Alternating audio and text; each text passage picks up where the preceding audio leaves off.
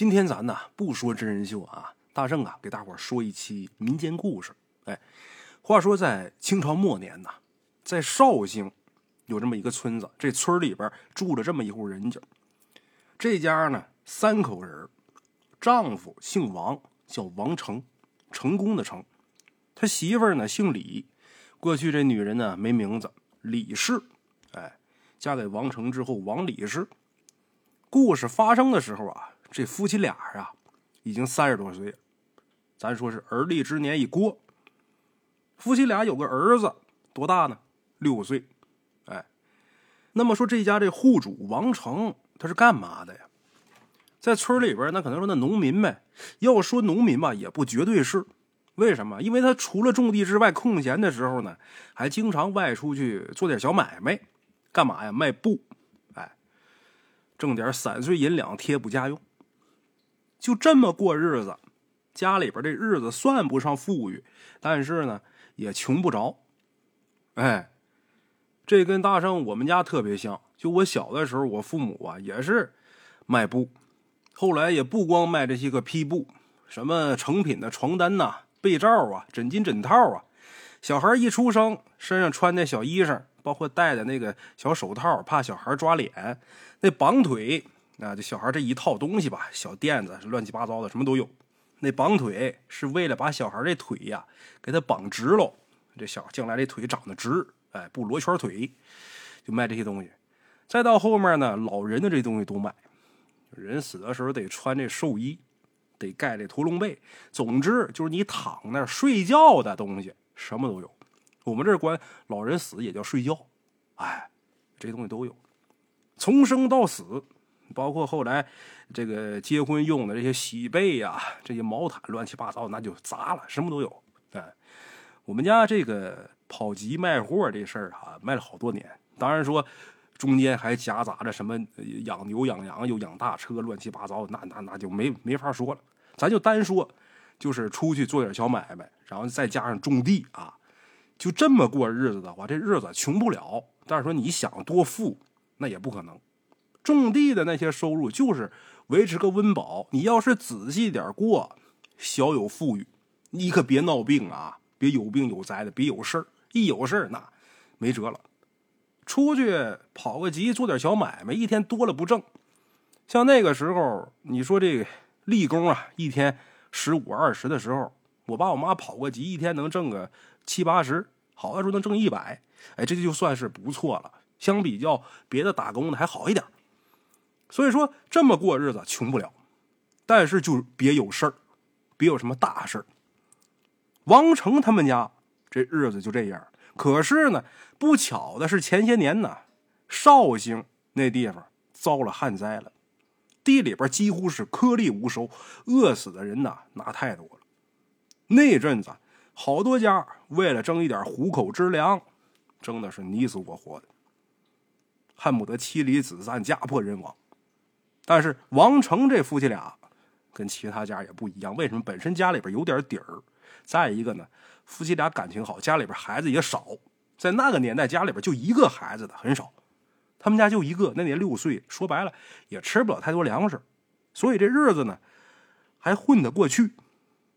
两口子感情好，也不争也不抢，哪怕是剩一口粥，哎，也得是你一口我一口，咱俩分开吃。也没有说啊，这我就打扫了啊，打扫了，东北话。我记得小时候，我爸就特别爱打扫啊。那个剩这些我打扫了啊，好家伙，我们都没吃饱呢，那点菜弄饭一和，他人家给打扫了。这两口子感情好，相处的特别和睦。你像小夫妻俩哪有不吵架的呀？人家俩呀，连小架几乎都没吵过。这种情况啊。你不能说这日子过得多幸福，首先都吃不饱，那何谈幸福？但是得算是美满和睦，哎，得这么说。或者有这么一天，这王成啊，又得出去做生意、做买卖。灾年归灾年，但是买卖还得做，要再不做买卖，这日子更没法混了。那么，为什么咱单说这次他要出去做买卖？因为这回他要出去做买卖，跟以往不一样。以往就是今天我带着这些货出去，能卖多少算多少，心里也没底。找个地方人多的集市或者哪蹲那就卖了。但是这回不一样，哪儿不一样？他卖的那布啊，让城里一个大商人给相中了。他这把是要进城，进一趟城，跟那老板谈一下合作的事儿。哎，这买卖马上啊就要日进斗金了，这是大事啊！对于他们家来说，这天大的事儿。进城这路途啊远，沿途都是山路，都是小道，弯弯曲曲。那时候也没什么代步工具，家里边也不趁骡子，不趁马，啊，那个年代也没有自行车，就是有这山道他也骑不了。怎么去啊？走着去，腿着去。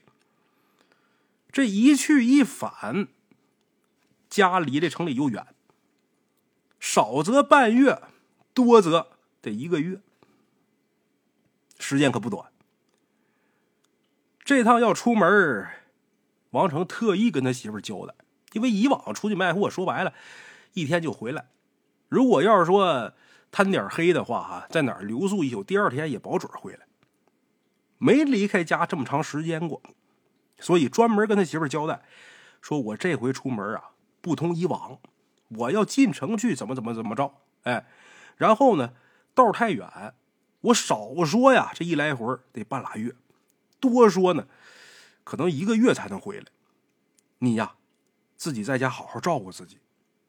我也没出门这么长时间过，把你扔家我也不放心。你在家好好看孩子，我没法带你俩去啊。没办法，咱得活得得过日子啊，就这么的。你在家踏踏实实等我。他媳妇李氏听完这话呀，眼泪下来。这么些年啊，王成没出过这么远门，两口子也没分开这么长时间过。咱能想象得到，别说是那个时代啊，信息闭塞，这个人没有远见，也没什么见识。就是搁在现在，你说小两口这么些年从来不分开，突然间分开一个月，这心里边也一空，也一慌。李氏眼泪下来了，自己一个妇道人家，怎么弄呢？但是你说人丈夫说的在理呀，日子得过呀，能不去吗？心里边也没埋怨。到这灶房里边给弄点干粮，好好纸包纸裹的给包好，然后找一包袱，把干粮啊、水呀，哎，路上得吃得喝得用的这些东西，给王成装好，路上吃。那么说，媳妇儿心里不得劲儿，王成心里能得劲儿吗？说白，老爷们儿出门哈，这媳妇儿担心，哎呦，我爷们儿不在家，你说要是有什么事儿，我怎么办呢？他是担心这个。王成那说白了，不光这个，还担心别的呢。你说我不在家，万一来个坏人，我媳妇儿招架不住，好嘛，活不活了我呀？他心里边也担心，老爷们儿心里边更担心，但是又不能说什么，把这包袱接过来，两口子又嘱咐两句。扭头往外走，王成就心想：我赶紧走到，赶紧回。这会儿想别的没用，我快去快回就得了。哎，刚走几步道，这李氏啊，在后边喊：“你小心呐！”说这句话，本来心里边绷着劲儿呢，王成这眼泪也下来了。这会儿离他媳妇儿也远了，也他也看不见了，得了，也流两个眼泪。老王家这几辈人呐，一直就。在这个村里边生活，没见过什么世面。平时最多的，就是到当地的镇上啊做点小买卖。要一说进城，好家伙，上回进城啊，到现在得有十年了。上回进城是干嘛呢？那时候王成他父亲王志仁无端生了一场重病，这王志仁就感觉预感到自己时日无多，这人快没有的时候啊。心里边有个数，哎，五十多岁，在那个年代啊，五十多岁人没有那太正常了。那时候五十多岁没有，相当于现在活七老八十一样的。那时候人寿命短，五十多岁那到六十那了不得，六十六那大寿了。五十多岁死很正常。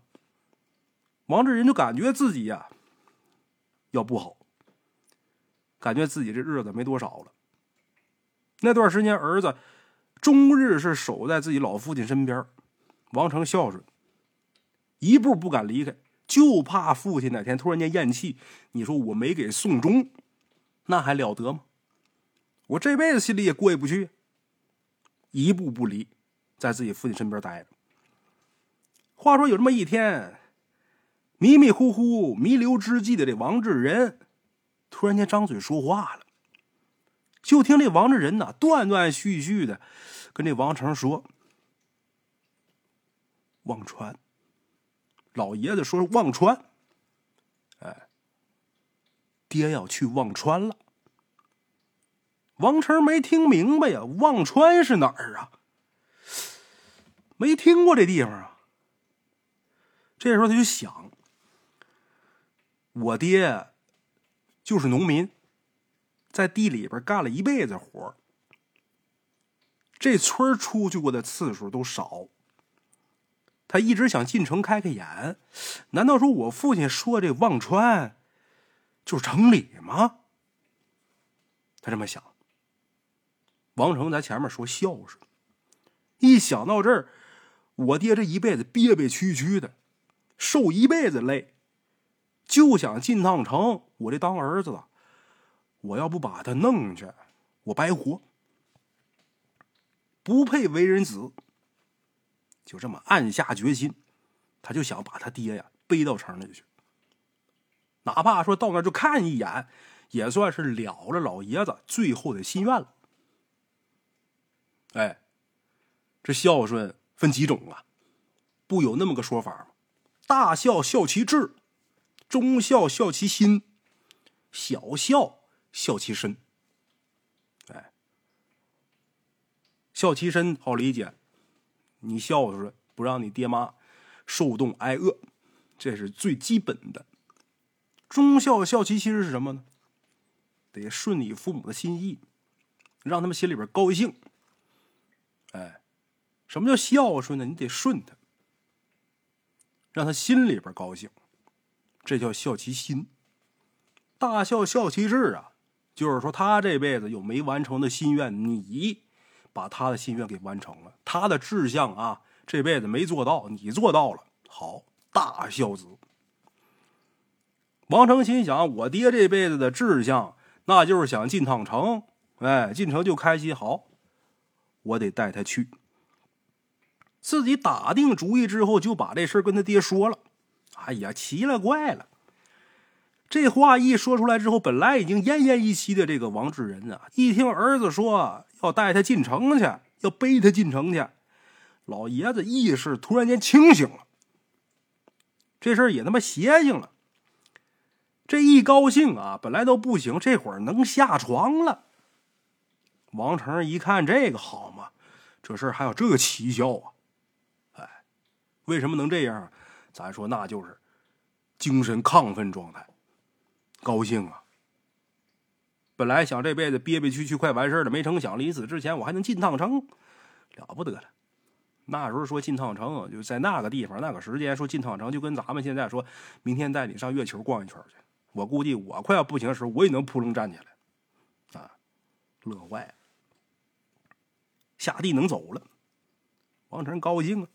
好，即日启程，把钱带好，盘缠带好。这一路上吃的喝的预备齐，就这么的跟他爹俩人就走。他爹虽说能走啊，但是那刚得一场大病，这会儿没好，就是那股兴奋劲儿起来，他那体格能好哪儿去？没办法，王成啊，给削个棍儿啊，削个拐棍儿老头拄着。这王志仁就拄着这拐棍儿，再加他儿子搀着扶着，就这么俩人赶路。王成担心他父亲太累了，体格不行了呀，总要背他爹。但是老头啊不让，就说呀：“爹着急，爹也知道你着急，但是啊，那道还长着呢。你现在就背我，咱爷俩到不了。走，你也得保持体力。就这么的，这爷俩啊，走了得有大半个月。”这大半个月以来呀，发生了一件奇迹，什么呢？这老王头这一道啊，没让他儿子背一步，就杵着棍硬走，凭自己的意志，凭着那股子执念，那股子兴奋劲儿，一步一步的走，走了大半个月。但是走到这个时间点，实在是不行了。那你光指着这兴奋劲儿，那肯定不成啊！你就给打兴奋剂，他也有过那个药劲儿的时候啊。走不动了，这病劲儿又上来了，奄奄一息。这会儿俩人在哪儿？荒山野岭。举目四望，眼前一户人家都没有，不见一砖，未见片瓦。这么下去，什么时候能走到城里？他俩不知道啊，也没个谷歌地图。你谁给我画张图也行，没有，不知道。就说的城里在那个方向，就往那方向干，那还有个好。啥时候能到啊？王成这时候也傻了眼了。空有一片孝心，不趁孙大圣的筋斗云呢。哎，那时候也没有微信。那时候要有微信的话，他给我发个微信，我没准能借他。哎，怎么办呢？死的心都有。这荒山野岭的怎么弄啊？眼瞅老爷子要不行了呀！正当王成茫然不知所措的时候，远处若隐若现的浮起一面城墙来。这可奇了怪了！王成好奇呀，刚才看那地方一片荒草啊，怎么眨眼之间变成一面城墙了呀？怎么这是饿懵了吧？这是啊，干粮水。吃喝的都差不多了，没没什么了。那包里还有点干粮，自己不敢吃，得给他爹留着呀。我是不是饿花眼了呀？揉揉眼睛，仔细看，这城墙啊，越来越清晰，看的真真的，就是一面城墙。王成这时候兴奋喊他爹：“爹，我们快到了，你可城墙。”身边的王志仁这时候已经奄奄一息了。他儿子跟他说话，一点反应都没有。王成担心，都走到这儿了，不能功亏一篑呀。怎么弄啊？王志仁在那靠着，还是没反应。王成一着急，蹲地上，把他爹这俩胳膊往自己肩膀上一搭，腰上一使劲儿，把他爹背起来。这会儿说白，老头已经没剩多少劲了。虽然说这王成啊，这会儿特别饿，但是也背得动。一股激劲，背起来之后，三步并作两步就往城墙那边跑。这时候，这王志仁都昏过去了，一点意识没有。但是，王成能听见他爹在他自己后背上啊，还喘气儿呢，能听见这喘气儿声，因为他爹那脑袋呀就耷拉在他这个肩膀上。哎，他爹喘气儿在他耳边，他能听见，还活着呢。王成一边跑一边喊：“爹，您坚持住，前面就是城墙了。过了城墙，咱就进城了。您坚持住啊！”背上这王志仁呢，这会儿气若游丝。王成很清晰的能感觉到他爹这头啊，一直在往下垂。他只能一遍一遍的把他爹这脑袋呀往起扶，一遍遍喊：“爹，快到了，快到了！”就当这王成。终于气喘吁吁跑到那面城墙那个墙根底下的时候，他才发现自己后背上老爹断了气儿，听不见喘气儿声。王成小心翼翼把他爹从打背上放下来，看着他爹在地上一动不动，这会儿明白了，完了，到死也没进去成，后悔。我早点背我爹，快点跑，我爹是不是就能赶上了呀？哭的跟泪人似的。伤心归伤心，难过归难过，可他也总有哭完的时候。哭完之后冷静下来，王成心想：我这会儿应该马上把我父亲这尸体啊，赶紧背回家里边安葬。为什么这么想啊？离家道远，路途遥远，那时候天啊。你说冷也不冷，说热也不热，即便是这个气温、这个温度，人的这个尸体呀，保存不了多长时间。搁这儿待时间长，路途又远，没等到家呢，烂了怎么办呢？这是他的第一想法。可是转念一想，现在马上走还不行，为什么呀？来时候这一路上这点干粮可都吃完了，剩这点是本来打算啊给他爹吃了，但是这点干粮不够坚持到家的，何况他还得背着他爹回去，这消耗体力比较大，这点东西哪够啊？他必须得进城里边给自己补给，因为除了这城之外，这一路上没看见人家，必须得进城。既然他得进城，他把他爹这尸首扔这，他也不放心。再一个，我爹虽然咽气了，但是我也想把他背进城走一圈。心里边想，我老父亲在天之灵，他肯定也希望我这样做。就这样，王成抬起头来，就见这城门之上刻着偌大的两个字“忘川”。看到这儿，王成心里边忽悠一下。哦，感情这就是忘川呐！我爹一直念叨的那忘川，还真是这儿啊！想到这儿，王成心里边更难受。他爹临死都念叨着我要去忘川，结果背到城门跟前，他爹咽了气儿，可惜了。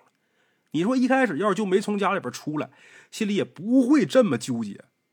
已然出来遭了这一道的罪了，到了城门跟前没进去，你说这糟心不糟心？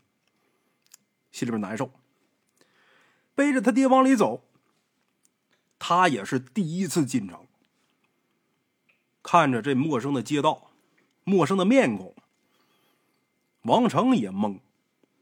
当他踏进这座繁华的城市的时候，心里边这种独在异乡我为客的感觉特别的明显，心里边不踏实、不舒服、惶恐不安。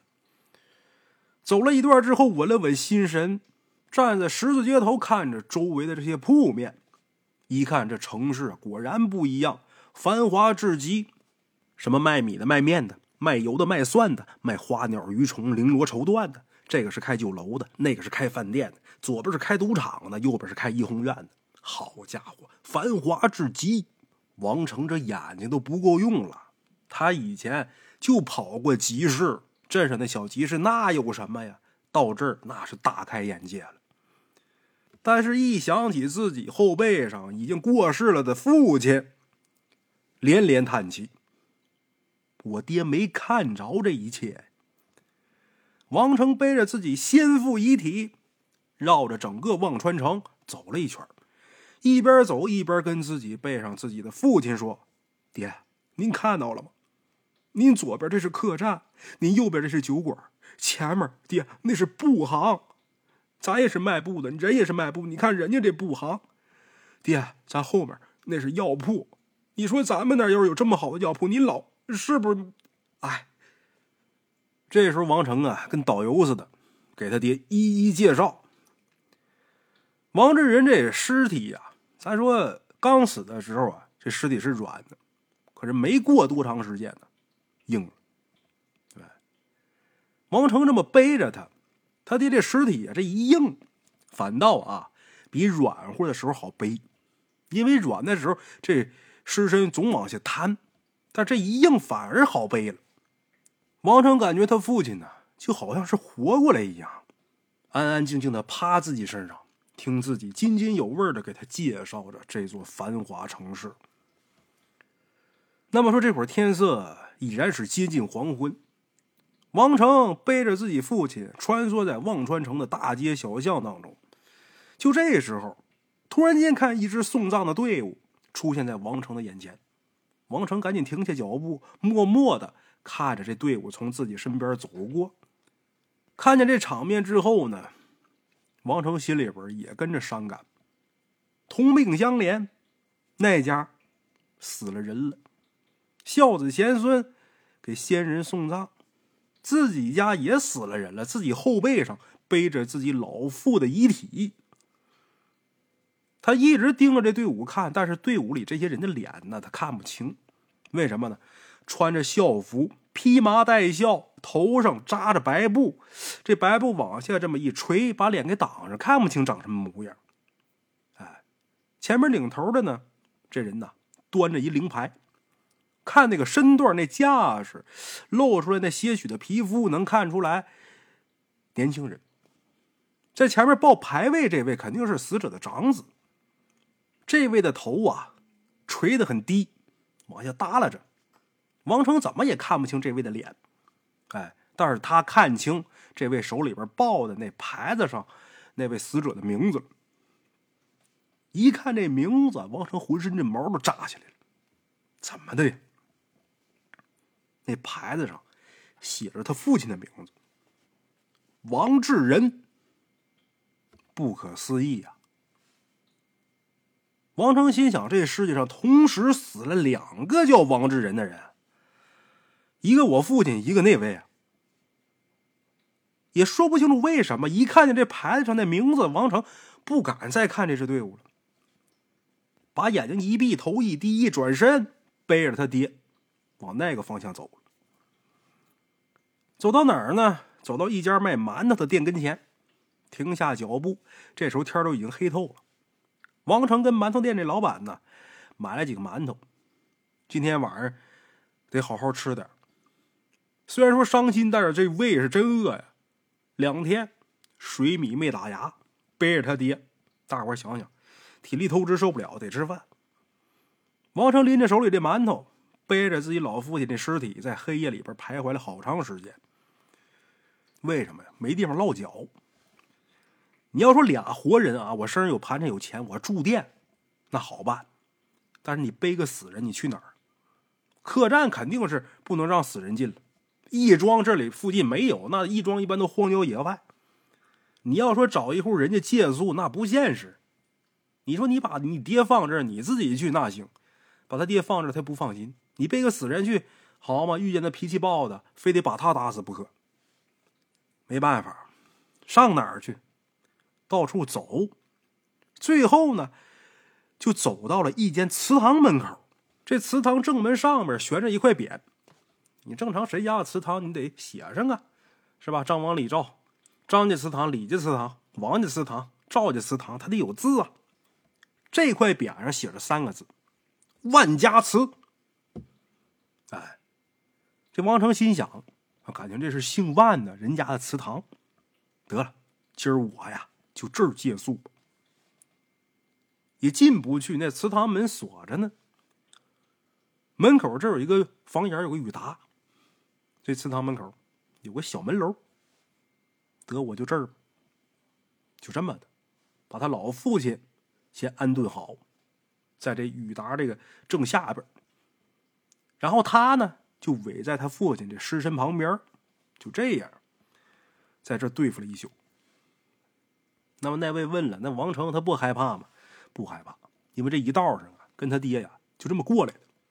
什么破庙里边、荒山上啊，那这习惯了，不害怕。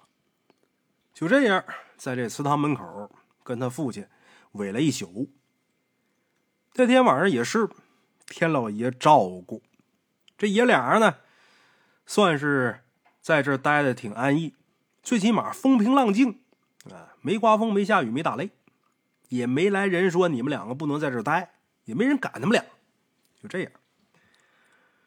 一眨眼到了第二天早上，这天刚微微亮的时候，王成啊已经起来了。过去人睡得都早，天一黑就睡，天微微亮就起。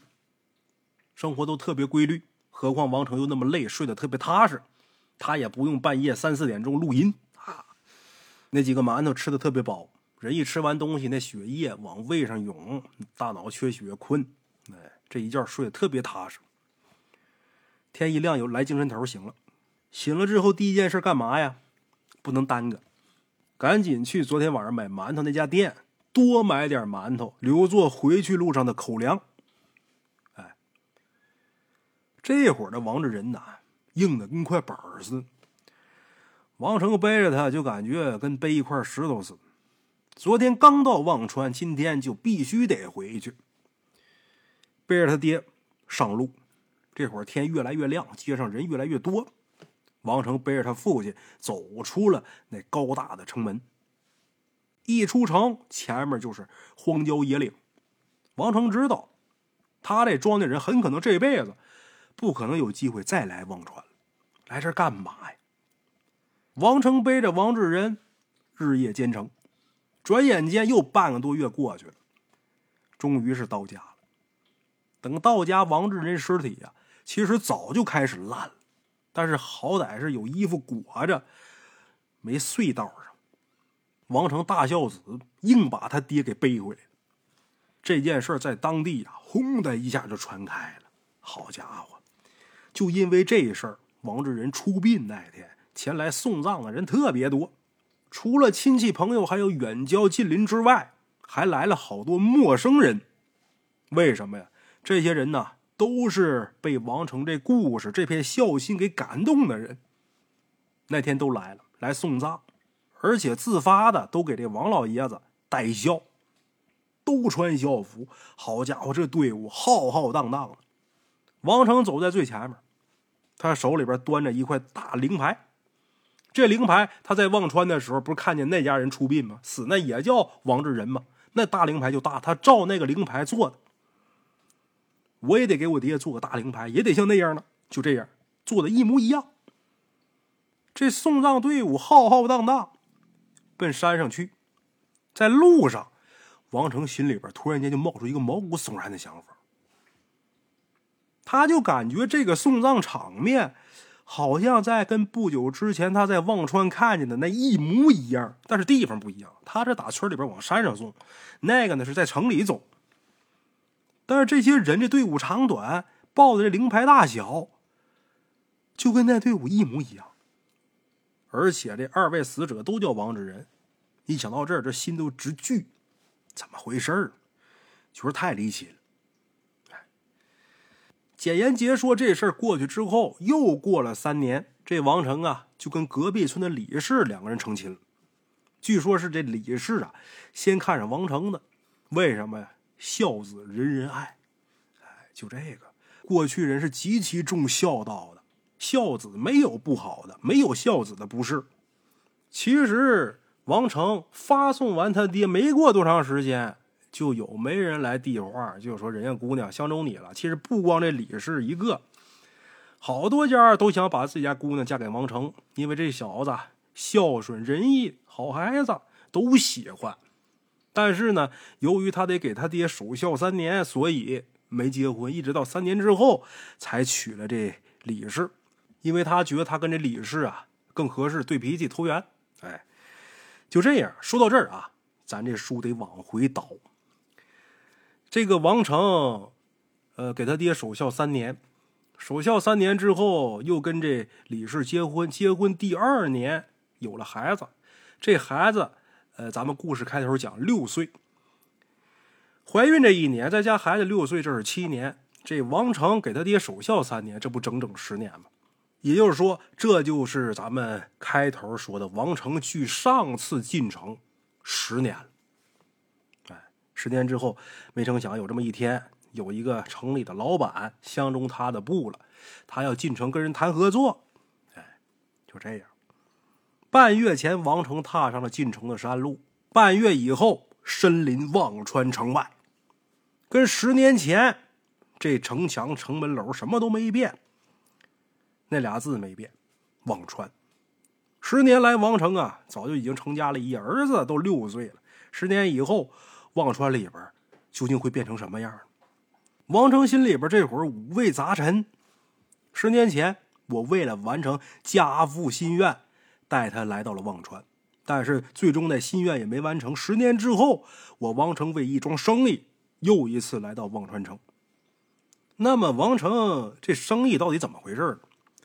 半个月之前啊，他跟以前一样到镇里边集市卖布，但是没想到他这布啊被一个城里来的商人给相中了，而且啊这商人说要跟他合作，就这么的邀请王成进城，哎，你到我店里来看看我的实力，然后咱俩谈谈咱俩合作的事儿。哎，这商人叫什么呢？叫邱金富，商人味儿十足。据说在城里边开了一间叫秋季布行的这么一家店，而且这家店呢开的特别大。特别有名气，这邱老板说啊，你呀到了城里之后，你随便找个人打听一下，你就能找着我那个布行，在城里边没人不知道，我那秋季布行啊，下到三岁，上到八十，没有不知道。人家这买卖干的大，一提秋季布行，全都得知道，就这么豪横。就因为这个，王成再次来到了忘川城，心里边想着，这十年间城里变化肯定很大。但是当王成踏进忘川城的时候，竟然啊，一点陌生感没有。怎么的呢？因为这十年间呢，这城里几乎什么都没变，跟以前一模一样。街道还是十年前的街道，客栈还是十年前那间客栈。你是药铺啊，你是那祠堂啊，全都见过，都跟以前一样，好像这地方时间静止一样，甚至说连街上那些面孔，他都好像似曾相识。王成觉着很诧异，但是赶紧得先办正事儿，找这秋季布行。他刚一进城，在王成眼前就是一家布行，但是他走过去之后发现那不是秋季。不叫秋季布行，顺着街道绕着忘川城找，走了一圈之后呢，也没找这个秋季布行。没办法，鼻子下边有嘴，还得是陪笑脸找人问路。拦下一位过路的人打听道：“那老哥，呃，跟您打听一下，您知道秋季布行怎么走吗？”被他问的这人呢，很和善啊，那个。布行啊，哎呀，这是有一家布行，但是不叫秋季呀。我在这儿可住了一辈子了，小伙子，没听说过这地方还有第二家布行。您大概是记错了吧？这时候王成一下就愣了，怎么可能呢？那邱老板言之凿凿的告诉我，他那个布行开的特别大。这秋季布行，不管跟谁打听，保准知道。这怎么回事？他没必要骗我呀！我就是一种地的，他骗我有什么意思？王成不甘心。那我半个月呀，累什么爷爷奶奶样到我这儿，我就这么空手而回呀？不行！又拦下一个路人，问同样的问题，但是回答是一样的。王成这时候有点蒙圈了，让人给诓了。他戏耍我呢，怎么办呢？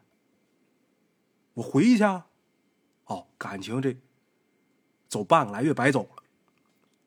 我接着找，人都说没有，我哪儿找去？就这时候，王成看见对面的墙上贴着一张告示，一公告。哎，这告示下边站了一位，看这个打扮，官差。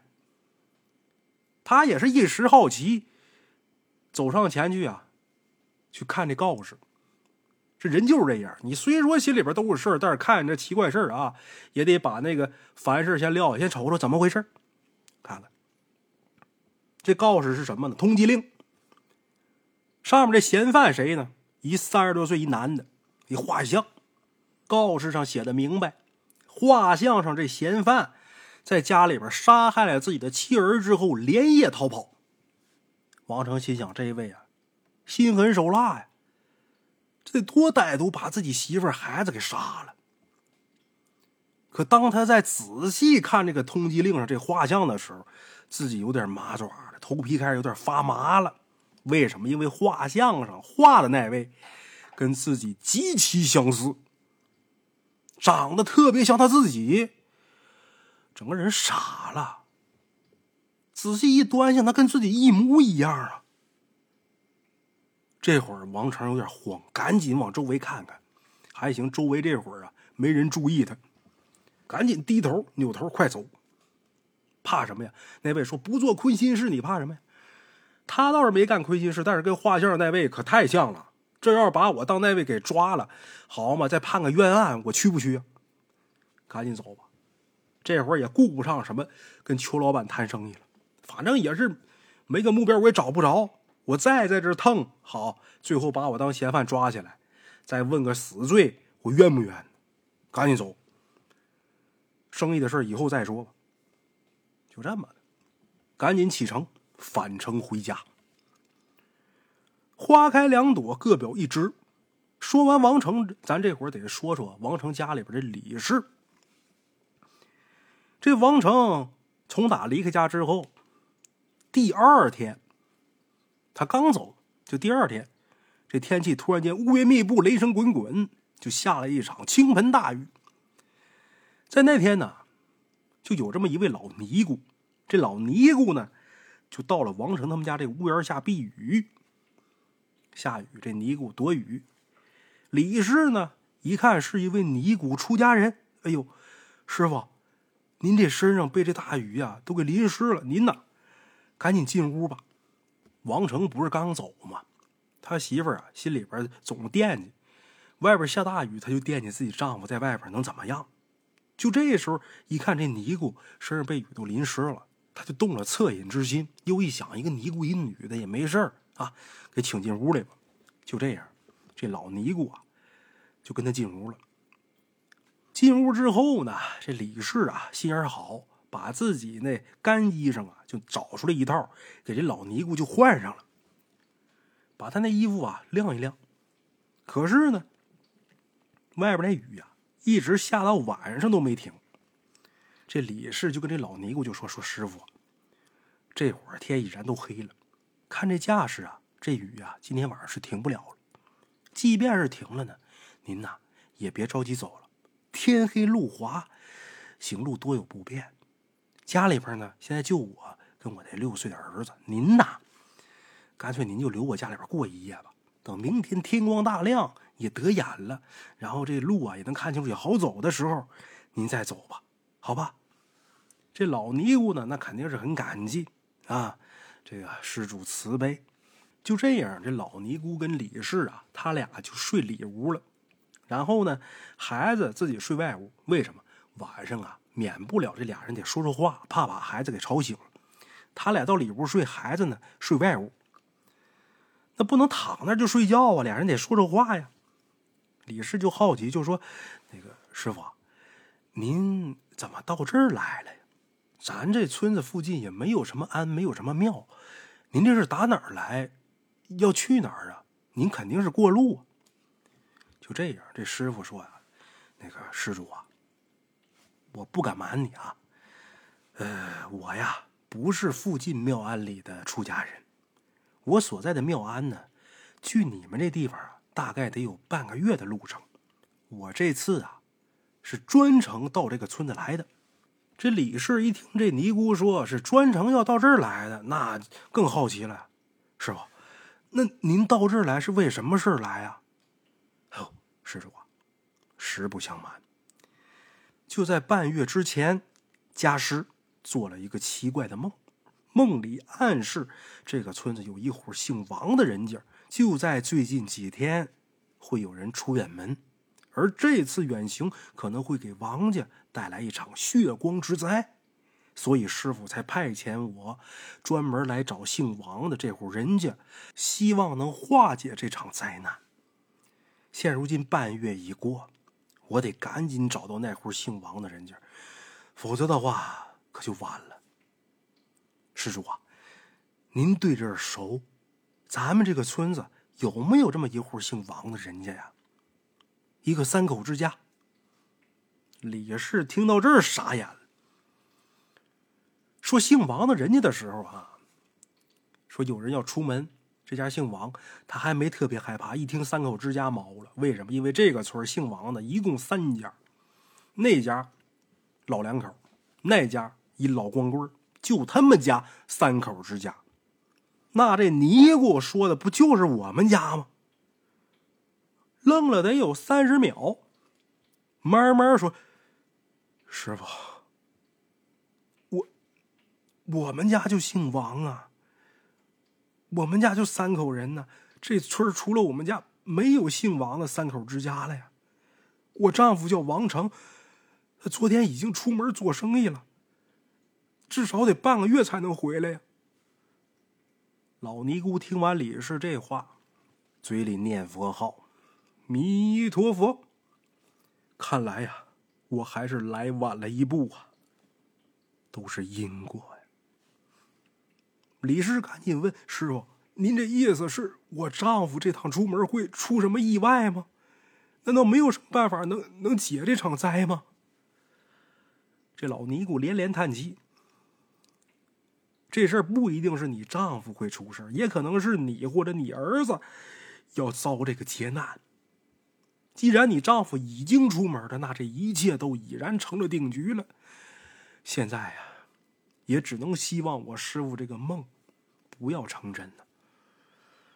李氏一边听这话，一边眼泪刷刷掉。唉，可也没办法，这老尼姑也没招也没辙。另外一个，这李氏想，这是他师傅做的梦，这玩意儿不一定准。嗯，就这样，次日天明，这老尼姑啊，一看自己那僧袍没干，自己那衣裳没干。下雨天本来这个空气湿度啊，它就大。那衣服都浇透了，过去也没个洗衣机能甩干的，就是搭那儿愣晾，那干不了。他还着急回去，就穿着李氏这衣服，然后把自己那湿衣裳啊，就给包到包袱里边，就给背回去。他穿着李氏这衣服走的，然后跟李氏说：“我之后啊，我会专程来给您把衣服送回来。”，就这么的。大伙得捋明白这时间关系。王成说有生意出门。他前脚走，这老尼姑第二天可就到了。也就是说，这老尼姑他师傅是在半个月之前就梦到王成他们家要出事说你到他们家告诉他，千万别出门，出门你家就完了。就这么的，这老尼姑来晚了，王成已然走了。之后这老尼姑也往回返。这王成到忘川经历那些事儿之后，他不过半个月到的忘川城嘛？然后在那儿经历那些事儿，他又往回来。就这样，又过了半个月，哎，这王成啊，终于是回家了。到家这天，李氏没在家。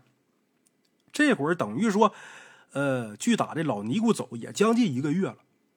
王成从家里边出发的第二天，这老尼姑不就是到了吗？住了一宿就走了。王成往那儿走的时候，走了半个月，在那儿待完之后再回来又半个月，这一个月等于说距这老尼姑到他们家来已经有得有一个月了，将近一个月。王成又回到家里边来。到家这天呢，李氏没在家，干嘛呀？出去干活去了。王成不在家，家里边的家长里短的活，那不都得这李氏干吗？出去打水去了，没在家。家里边就这六岁的儿子。王成回来之后啊，一屁股坐椅子上，挺沮丧的，也累。但是，一回到家，这心里边算是踏实。心想，这把是真倒霉，买卖买卖没谈成。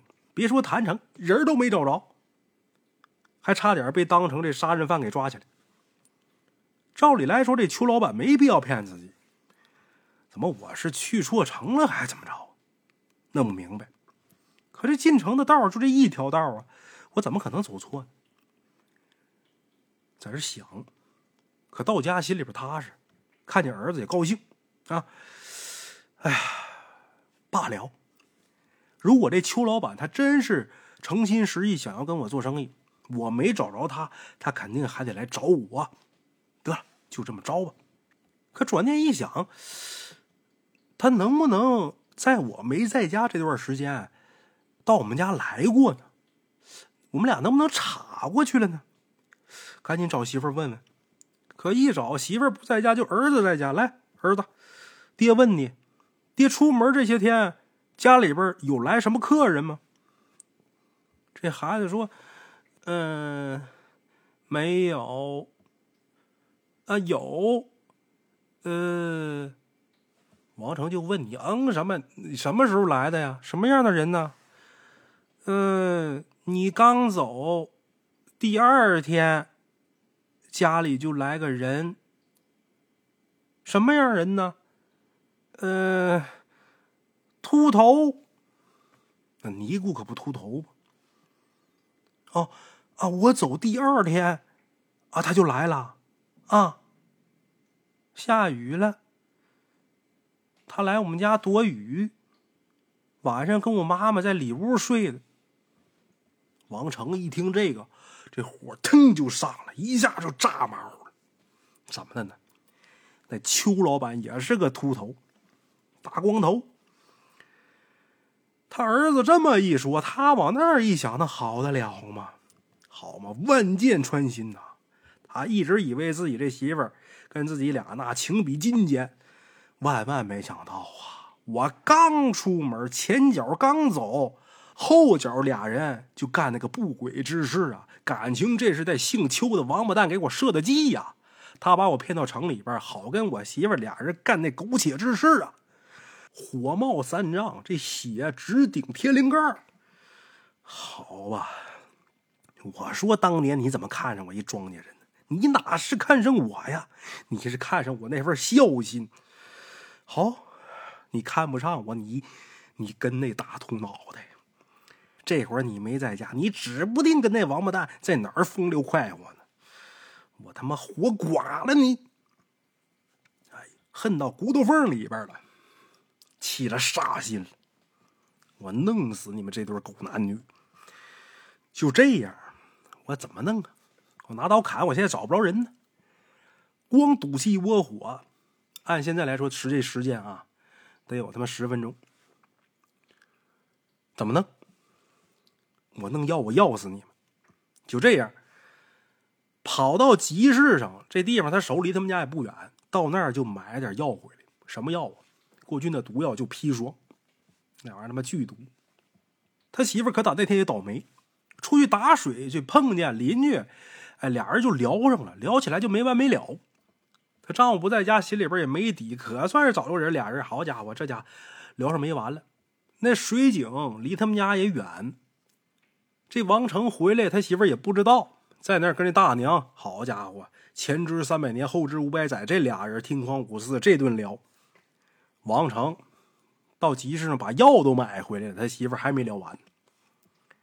回来之后呢，就把买这砒霜，这怎么给弄完调完，咱不知道啊，就给抹到他媳妇儿吃饭那碗上了，就给抹那碗边上。我要死你！就这么的。他把这药刚抹完没多长时间，他媳妇可算是聊完回来了。回来之后一看见自己丈夫回来了，而且毫发无损，把这水桶往地下一扔，跑过来抱着自己丈夫就开始哭。可算回来了。王成心想：哼，你跟我演什么呀？行，你不是演吗？我陪着你演。待会儿我有你好看的。我先不说话。就这样，他媳妇一看自己丈夫回来也高兴，把家里边那点存项都拿出来了，打酒、割肉、炒菜、做饭。这顿饭弄的这个丰盛，煎炒烹炸焖溜熬炖齐了。他媳妇乐得眉开眼笑的，但是王成看他媳妇虚伪至极，恨之入骨啊！他媳妇越高兴，他恨的牙根越痒痒。吃饭的时候，王成啊。一看他媳妇已然这嘴贴着那碗沿儿的，他就知道今天你必死。吃饭的时候就问他媳妇儿：“ 我出门这几天，家里来过什么客人吗？”李氏一听这话呀，这脸色啊有点不好看了。李氏为什么脸色不好看？因为那尼姑来的时候跟他说他们家里边要有血光之灾，他脸色能好看吗？这脸上一下表情就变了，但是这表情一变，在这个王成的眼里啊，就是你呀做贼心虚。然后李氏赶紧就把这事跟王成说了：“哎，你可别提了，你刚走第二天呢，家里边就来个尼姑。这尼姑呢，在我们家避雨。那天不是下雨吗？下大雨，衣服都湿了，在我们家避雨。然后那天晚上啊，他就跟我住里屋，他跟我说咱们家呀。”要有血光之灾，哎呦！瞧这一个月，我我担惊受怕，把我给吓的。幸亏你这全心全影的回来，可吓死我了。把这话一说，王成这一听，脑袋轰的一下子。他媳妇说：“要是真的，可坏了才。那尼姑可不光头吗？赶紧问明白。可还没等问明白呢，那砒霜那劲儿来多快呀！”就看他媳妇眼神发愣，手里端这碗就掉地上了，然后这人随着也倒地上了，蹬几下腿儿，浑身直抽，嘴就开始冒白沫子，毒发身亡，一命呜呼，死了。再瞧王成，什么后悔呀、哭啊，什么都没有，顾不上，这会儿人愣了，这脑袋是空白的。这人愣了好一会儿，缓过来之后，抱着他媳妇哆哆嗦嗦。这人说是哭吧，还没眼泪，因为这会儿人都傻了。搂着他媳妇干嚎。这孩子也在这饭桌上吃饭呢，一看他妈倒地上之后，他爸就这样，这孩子也懵了，跑过来也学着他爹，抱着他妈哭。王成一看这孩子，心里边这火又上来了，心想：你呀，你呀，一句话不周全呐，你害了咱一家啊！一怒之下，顺手就把旁边这凳子。绕过来之后，这一凳子照他儿子身上就抡过去了，可以赶寸了。这凳腿那脚就砸这孩子太阳穴上，就这一下，好吧，他儿子倒地上抽两下也死过去了。王成这一下就疯了，这人就不是呆了，也不是傻了，这人直接就疯了。一连错杀两人，还都是自己骨肉至亲的人。人疯了，也不知道他又在屋里边待了多长时间。这人浑浑噩噩、疯疯癫癫，打家里边就跑出去了。你说他畏罪潜逃，这不成立，因为他这会儿啊，人已经崩溃了，活着对他来说已经没有意义了，他没必要为了这事儿跑。但是死也总得有个死法，死也总得有个死的过程。他这会儿就想自杀，但是这精神。自己没办法控制自己，这人都已经疯了，就顺着那条道跑，也不知道自己要去哪儿。他从家里边疯疯癫癫跑出来之后，就有人看见王成从他家里边跑。之后呢，感觉王成不对劲儿，有邻居到他们家去看，就发现了死在地上的母子二人，然后赶紧报官。一经官之后，关进来之后，就给判定王成干的。他从这儿跑的嘛，他媳妇孩子死了，肯定他干的，他吓跑了，畏罪潜逃。就这样发通缉令，邻居给提供王成这个相貌，关键给画像啊，画完之后说这挺像，就这么的，全程发抓这个王成。王成这边呢没有目的，疯疯傻傻到处乱跑。这人呢一开始的时候这大脑短路，人疯疯癫癫，不知道也没个目的性，也弄不明白我自己应该干什么，将来要干什么。可是过了一天一夜之后。这人这个脑袋呀，逐渐清醒，慢慢明白怎么回事，自己后悔不已，就想死，就想上吊，就找了一棵树，把自己的腰带啊解下来。过去那古人的腰带啊，就是一个大布条，把这腰带往这树上一搭，就要上吊，想把自己给吊死，就不想活了。可要吊还没吊呢，打对面过来一人。这人谁呀？不是旁人，到他们家借住那尼姑。这尼姑一看这人要寻短见，那肯定出家人以慈悲为怀，救人一命胜造七级浮屠，得来劝呐。赶紧先把人劝下来，劝下来之后坐地上，俩人这一聊，你一问我一答，我一问你一答，就这么的，俩人都闹明白了。感情你就是到我们家借宿那尼姑。尼姑也震惊啊！哦，感情就是你呀！而且事儿已经发生，聊到这儿，这尼姑啊，心里也明白，这都是因果呀。再他再想死，我也没法劝了，上天注定。可是刚才在聊的这个过程中，这王成可说了，他出门去的那城叫忘川城。这尼姑就问他说：“你？”你刚才说你出门去那城叫什么？这王成说叫忘川。这尼姑说你你去过忘川城？王成说去过呀。这尼姑说你呀，你真是疯了，哪有忘川城啊？死的人才去忘川呢。你没听说过这常人凡人死了之后得过忘川河，然后到地府去等待轮回吗？阳世间根本就没有忘川城。施主啊，事已至此，老尼我也不必多言了。世间所向，皆为虚妄。若问你一孝子为何能得此一悲惨遭遇，且看三世因果。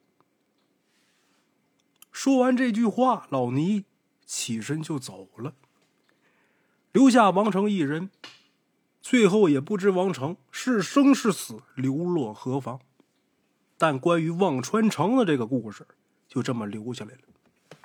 哎，那么说王成他为什么一活人能进得了忘川城？为什么他一个大孝子又会落得如此下场呢？这事要想说清楚，那咱得另开一部书。这部书呢，看似跟咱们今天这期故事呢没有任何关系，可两者之间却有着千丝万缕的联系。在这一部书里边，今生的夫妻、今生的父子，在那部书他们的前一世，他们却有着血海深仇。当然，那部书啊就不在咱们今天这个节目范围之内了啊。欲知前世因，今生受者是；欲知后世果，今生作者是。哎，好了，咱们今天这期节目啊，就说到这儿。那个大伙儿已经听出来啊，我这鼻子多少这个声音又不对了，因为在播上一期节目的时候啊，就我这个已经有点感冒的迹象了。然后录完上一期，正好这好嘛，又大病几天，流感啊传染上了，没办法。好歹这几天挺过来之后啊，在播这期的时候，行，还还凑合能讲。结果这一口气还说了个长的啊，得嘞，咱今儿啊就到这儿，下期见。